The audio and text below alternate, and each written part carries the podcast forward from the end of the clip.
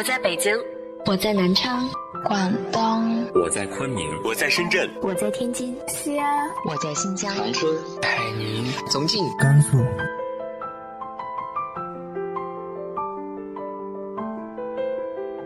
这里是 FM 幺八零八四，昨天的你的现在的未来，我是主播背着吉他的蝙蝠女侠。无论你在哪儿，这里都有我的温暖等你。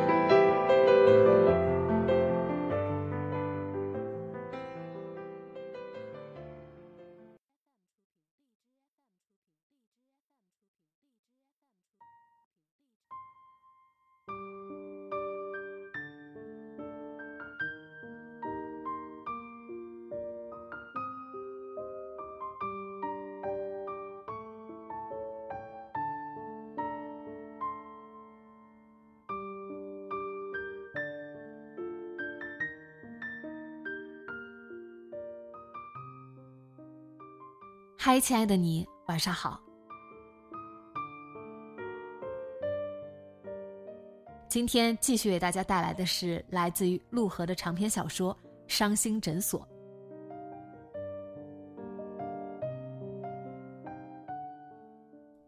原来程峰是预谋而来的。宁轩唯一的疑问是，他究竟是什么时候开始谋划这件事的？那天遇到土豆的时候。甚至更早。他总是后知后觉。孙淼走后，家里忽然间只剩下宁轩一个人。本想接着收拾徐焕的衣柜，站在门口，看着摊了一屋子的衣服鞋帽，又立刻气馁了。想吃点东西，冰箱里空空荡荡，翻遍了橱柜，只找到不知什么时候剩下的半包面条。可能是家里毫无存货的现实，让身心都受了不小的打击。宁轩真的觉得饿了，于是决定上街吃点东西。日落之后的黄昏，天光还未褪尽，进入三月，白昼明显变长了。太阳落下后，天色也迟迟没有暗下来，接连半个月都是晴朗的好天气，白天已经差不多是春天的光景了。不过到了傍晚，风依旧有点冷。今晚的风尤其冷，看起来像是要变天了。宁轩抬头看了看薄纱般低垂的云层，拉上风衣拉链，慢吞吞往前面的商业区走。周末街上喧闹拥挤，临街的橱窗灯火辉煌，映照的人行道亮如白昼。举着彩色风车，抱着年幼的孩子的一家子。手挽着手，不时扭头相顾傻笑的情侣，刚刚下班七嘴八舌的商量着去哪吃饭的年轻女孩们，人人兴高采烈、神采奕奕，边走边说话。独自一人、两手空空的宁轩走在其间，就像刚刚失恋的单身女人，害怕一个人，害怕连假装自己不是一个人的道具都没有的事实。早知道在楼下便利店随便吃点东西算了。宁轩有点后悔一个人上街，只想尽快找个地方吃点东西。沿街的大小餐馆都满座了，连卖汉堡和盖浇饭的快餐店也排起长队。宁轩想起后面的小街有家武汉小吃店，决定去吃一碗很久没吃的热干面。转过街角，嗡嗡的城市噪音一下远去，四周倏然暗下来。冷风吹过黄昏的寂静街道，真难以想象，只是一街之隔，却像到了另一个世界。临街仅有几家店铺，卖水果的、开小馆子的，店面狭小。宁轩沿着没有路灯的街道慢慢往前走。狭小的武汉小吃店里只有寥寥几个顾客。宁轩在靠近门口的窄桌前坐下，一抬头，视线刚好和邻桌的一个人相撞。居然会在这种地方碰到，完全意想不到。从殿堂尽头的后厨飘来芝麻和碱面的气味，空气闻起来就像是十年前的五大桂圆食堂。宁轩一时有些恍惚，程峰似乎也吃了一惊，停下筷子。哎呀，我就说霉运到头也该走运了吧。程峰嬉笑着，端着吃了一半的热干面，坐到宁轩对面。你常来这里啊？你怎么会来这里？这里离你住的地方有二十公里吧？来找你啊！脱口而出的话，听起来几乎像真的。程峰开心的笑着，目光坦率。见宁轩瞧着自己，他有些不好意思的撇开视线，用手背擦了擦嘴角。这个人似乎会错了意。开玩笑了，是收工刚好经过这里。程峰咧咧嘴，接着放下筷子，语气有些不忿。想找个地方吃饭，居然到处都满了，一听就我一个人，服务员看我就像看穿了衣服的大猩猩，岂有此理！一个人怎么了？分明是歧视单身。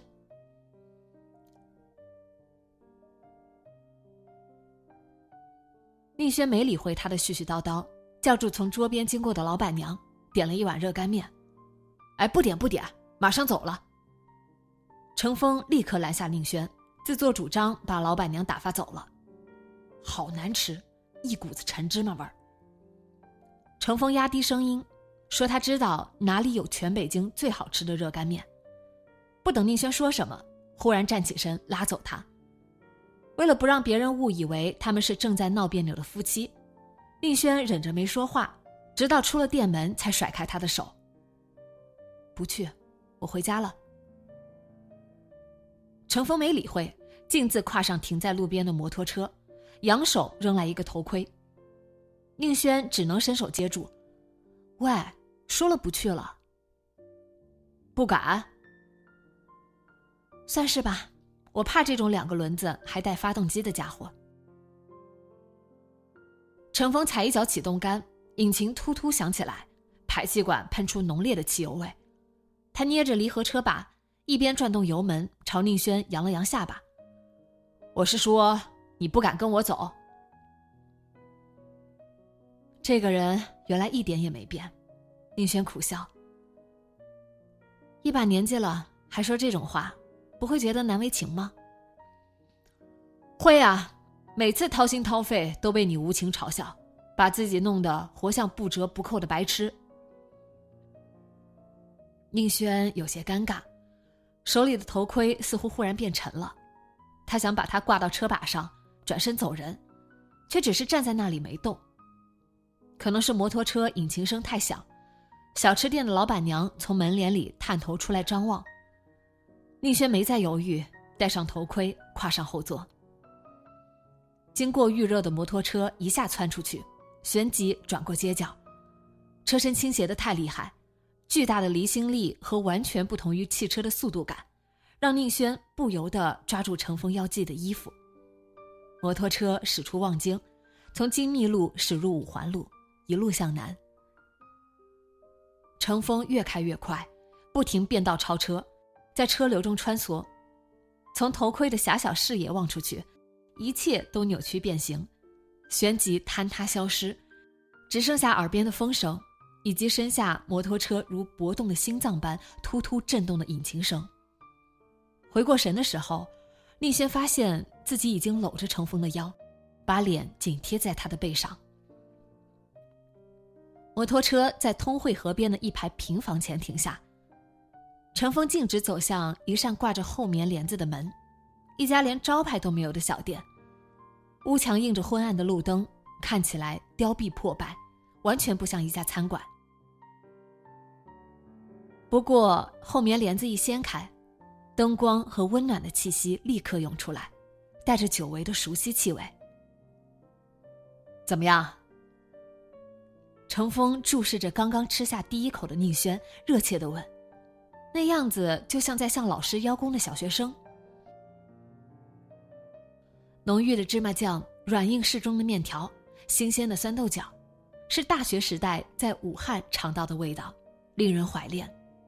宁轩忍不住又吃了一口，腾不出空回答程峰，于是朝他竖了一下拇指。我就说吧。程峰这才掰开筷子吃起自己那一碗。宁轩一口气吃了两碗热干面。身体暖和起来，额头上渗出细细的汗珠。好久没有吃的这么贪婪痛快。原来食物能这样让人满足，慷慨、平等且容易获得的满足。抬头的时候，发现程峰正握着筷子看着他，笑得很开心。怎么了？没什么，想起以前隔壁寝室的一个家伙了。程峰滔滔不绝的说起来。那个家伙简直是活生生跟热干面度过了大学四年，不找女朋友，也很少去上课，每天就窝在上铺写代码，肚子饿了就让人给他带一碗热干面，就这样写了四年代码，吃了四年热干面。他接着说：“因为买热干面是那家伙最主要的花费，不管说什么，他都会自动换算成热干面。什么买了双帆布鞋，花了三十万热干面；什么苹果手机太贵了，都够买两千碗热干面了。跟人打赌，也是赌多少碗热干面。连兄弟几个在他心里的分量，也可以用热干面来计算。总之，热干面是他的专属计量单位，可以用来衡量一切。”真是个单纯的家伙，啊宁轩也笑了。是够单纯的，他从高中就立志要成为游戏工程师，大学毕业后立刻签约一家游戏公司，上班四年就成了入职公司的 CTO，直线发展的人生，一点都不用多想，一点都不浪费。有热干面这样简单的计量单位，不管什么事儿，只要换算成热干面多少碗，划不划算什么的，都一清二楚。简洁明确、一目了然的人生，挺好的。你以前不也是吗？话说出口，宁轩才意识到什么，后面半句话卡在喉咙里，进退两难。为什么会变成这样？陈峰只是笑了笑。我，我可没有那么多热干面。从小店出来，陈峰骑车送宁轩回去。似乎变天了，空气湿冷，还刮起了风。刚转上朝阳北路，忽然下起了雨。北京初春少见的急雨，冰冷刺骨。程峰立刻在路中央调短向东。宁轩以为他要去什么地方避雨，他却一路疾驰，开回草房地铁站旁边的小区。换件衣服，我开车送你回去。跑进公寓门厅后，程峰说：“他语气平淡，让人没办法多想。”电梯打开的时候，管自己走进去。程峰的家比宁轩上一次来的时候更乱。一楼的客厅除了堆放摄影器材，还辟出一块小空地，铺着白色背景布，看起来像是用作临时的摄影棚。给人拍照赚点零花钱。程峰含糊的解释了一句。一边脱外套，一边回头说：“你去楼上的卫生间吧，衣柜里的衣服随便挑，只要你穿得上。”口气挺大，结果衣柜里只挂了寥寥几件衬衫和卫衣。宁轩挑了一件比较新的白色连帽卫衣，打开五斗柜想找条运动裤，却意外在下面的抽屉角落发现一件黑色丝质长裙。带着淡淡的麝香，似乎是残留的香水后味。宁轩没在意，径自换上了。倒是程峰看到她穿着裙子走下楼梯，差点一口喷出嘴里的水。哪来的？怎么会有这种东西？他一边用手背擦嘴，一边瞪大眼睛盯着裙子瞧，惊讶的神情夸张过头，活像看见西红柿藤上结出了一个西瓜。行了，别演了，你的私生活不用跟谁解释。真没见过呀，哪儿翻出来的？程峰说着，夸张的倒吸一口气，连连摇头。女人真是太可怕了，也不知道塞在那里多久了。我都八百年没交女朋友了。你就演吧。宁轩接过他递来的一杯热水，程峰无奈的把手一摊。看起来还挺无辜的。桌上的手机响了，程峰瞧了一眼屏幕，等铃声响过六遍才接电话。你好。声音很做作，礼貌谦恭的，就像苹果公司的客服。程峰现在不在家。听电话那头叽里咕噜说了一阵后，他淡定的说：“骗鬼呀！”宁轩皱眉扫了他一眼，估计不是讨债的，就是分手的前女友。我知道这是手机，他忘带了。那个家伙经常这样，丢手机、丢钱包、丢人，什么都丢。我不是程峰，我是跟他合租的室友。你非要这么想，我也没办法。我都说了，我是他的室友，是个 Java 程序员。眼看他睁着眼睛说瞎话，宁轩忽然想捉弄他一下。程峰，他冲手机喊了一声。程峰吓了一跳，赶忙抬手到额边，示意饶了他。是我女朋友，她以为程峰在家，叫他一起吃饭。没问题，他一回来我就让他给你回电话。居然让他蒙混过关了，对方也是智商堪忧。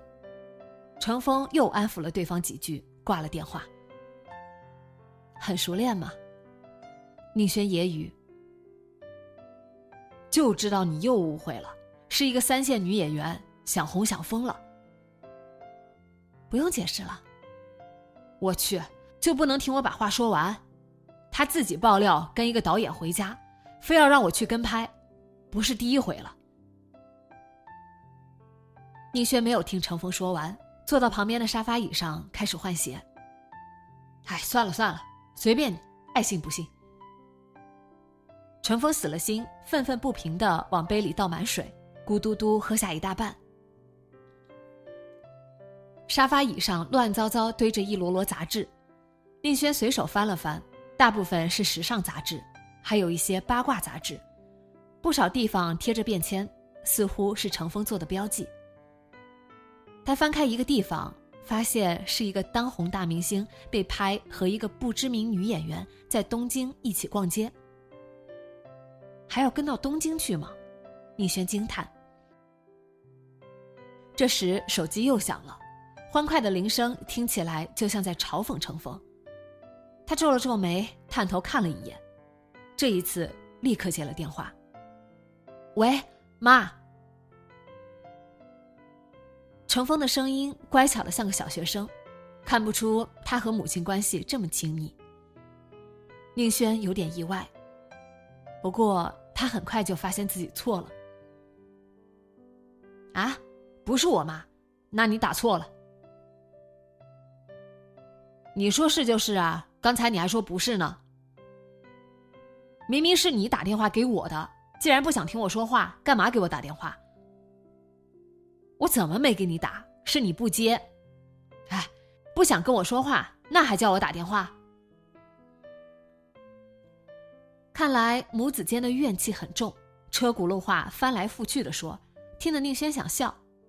程峰边说边往厨房那边走，似乎是顾及宁轩。对了，我给你买的空气净化器收到了吗？他试图转移话题。怎么会没用？能净化空气？什么你家我家的？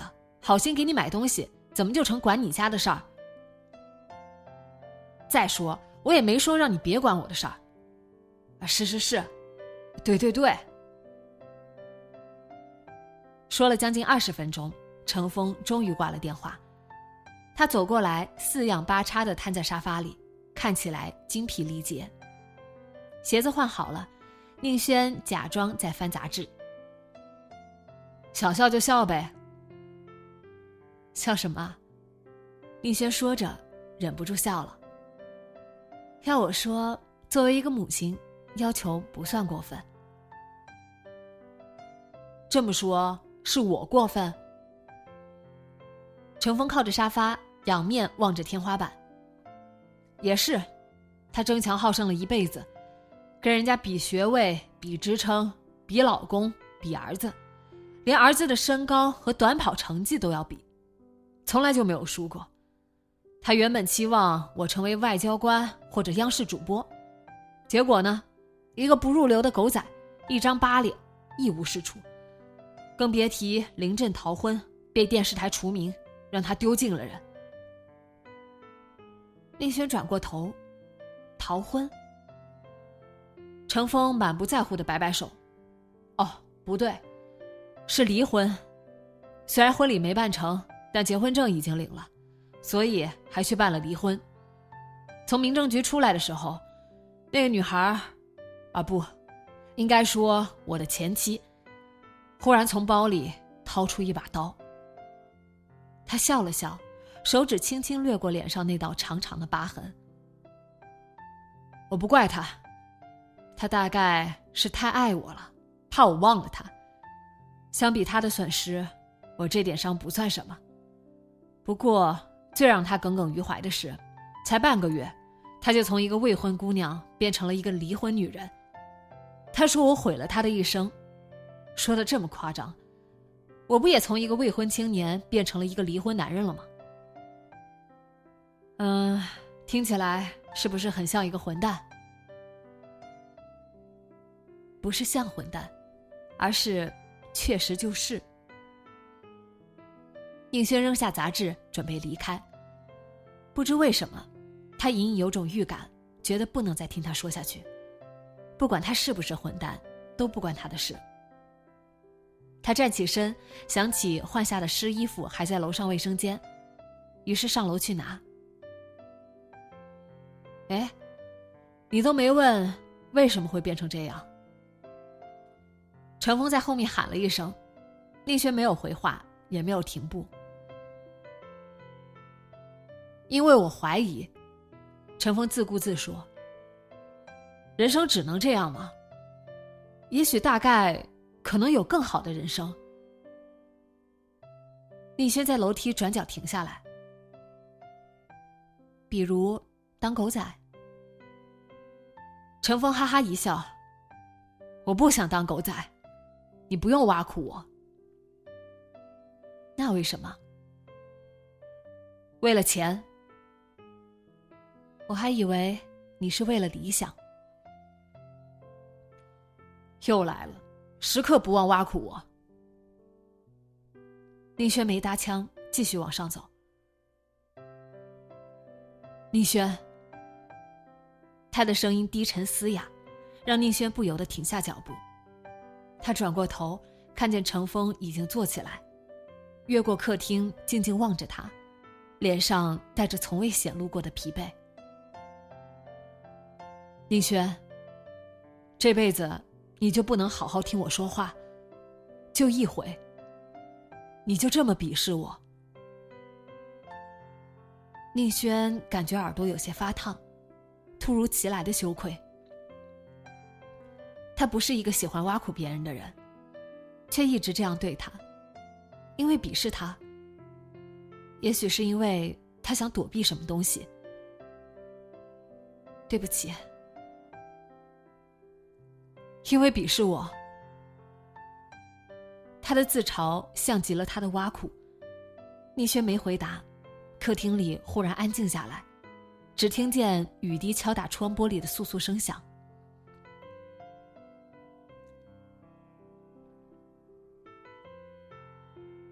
程峰慢慢摇了摇头，说句对不起可不够。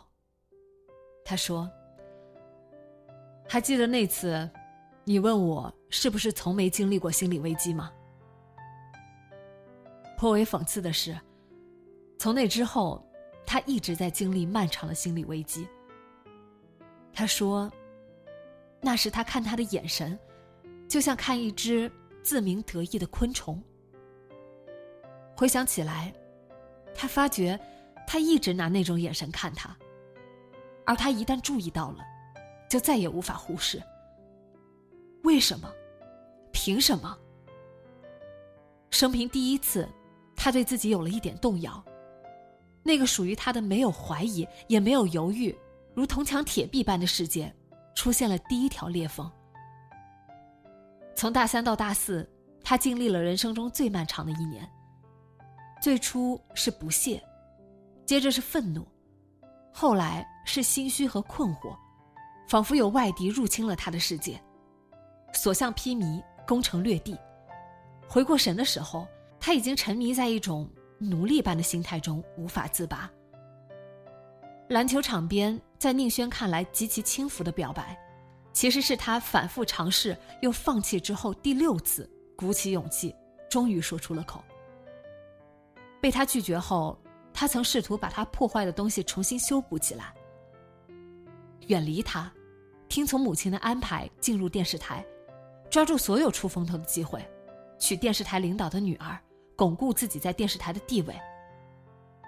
才二十六岁。已经即将成为当家主持人，风光无限的人生，就像那个热干面程序员的人生一样，简洁明确，直线发展，摒除任何波折和浪费，一切极其顺利。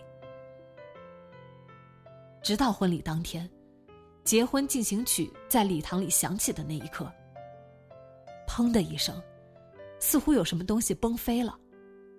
他看见眼前的礼堂地板向一侧倾斜。眼前的一切都失去了平衡。三层婚礼蛋糕，黄玫瑰花篮，一排排天鹅绒座椅，还有穿着洁白婚纱的新娘和亲朋好友。所有一切齐齐沿着斜坡滑下去，消失无踪。倾斜的地板光滑而陡峭，没有任何可以抓手的地方。他用尽全身力气抓紧礼堂入口的门把，才勉强保持平衡。然后，他逃走了。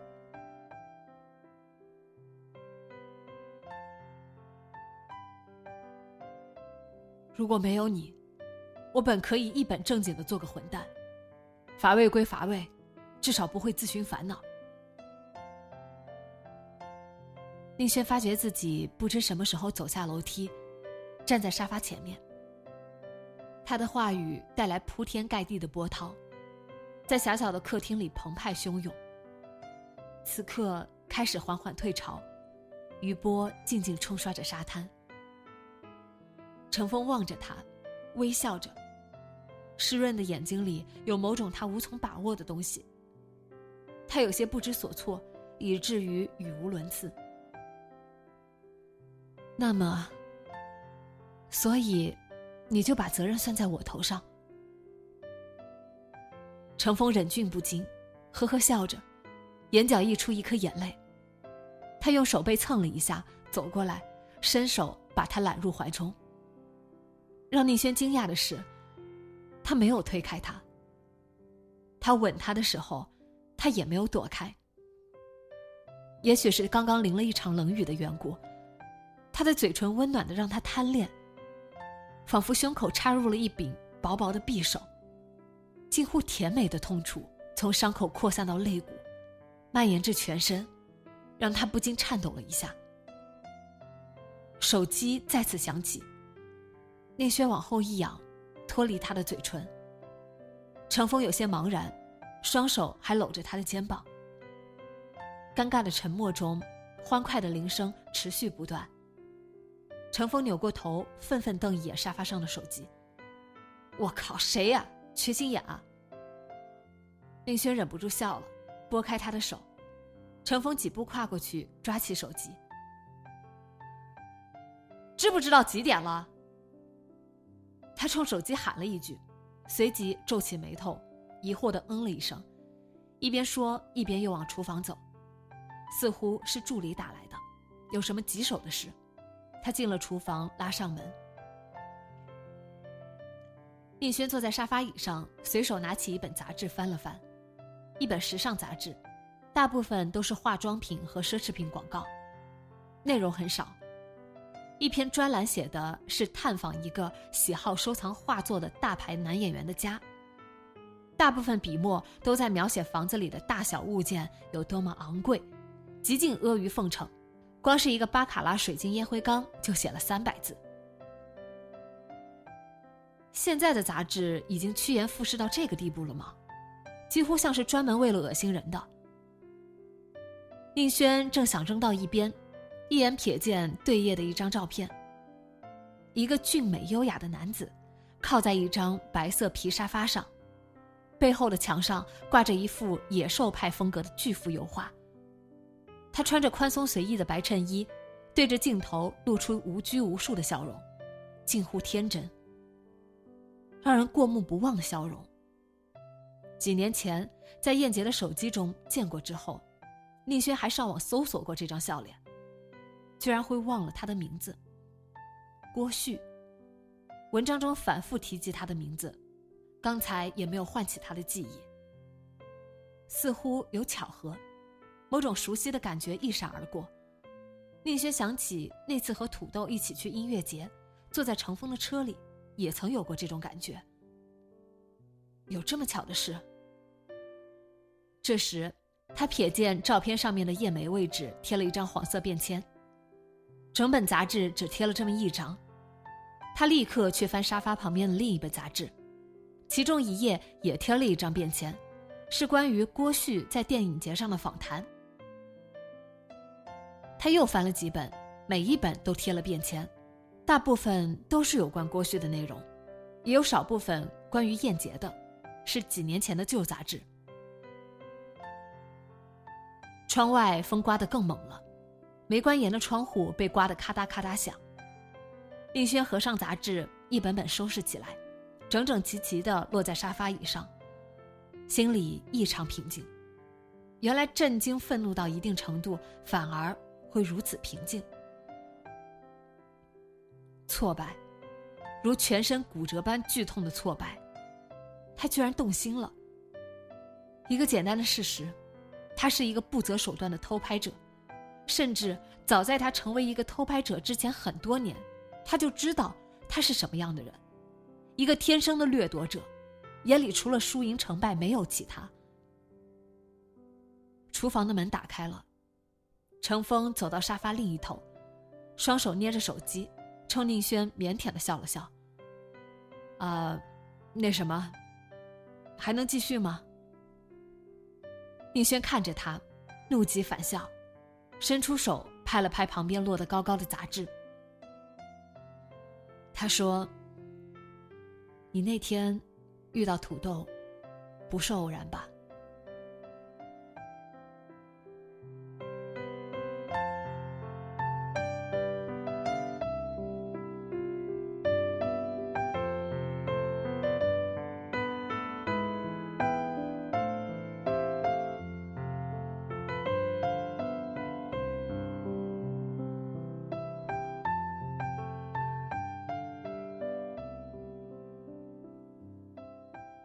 后面的故事下周三继续说给你听。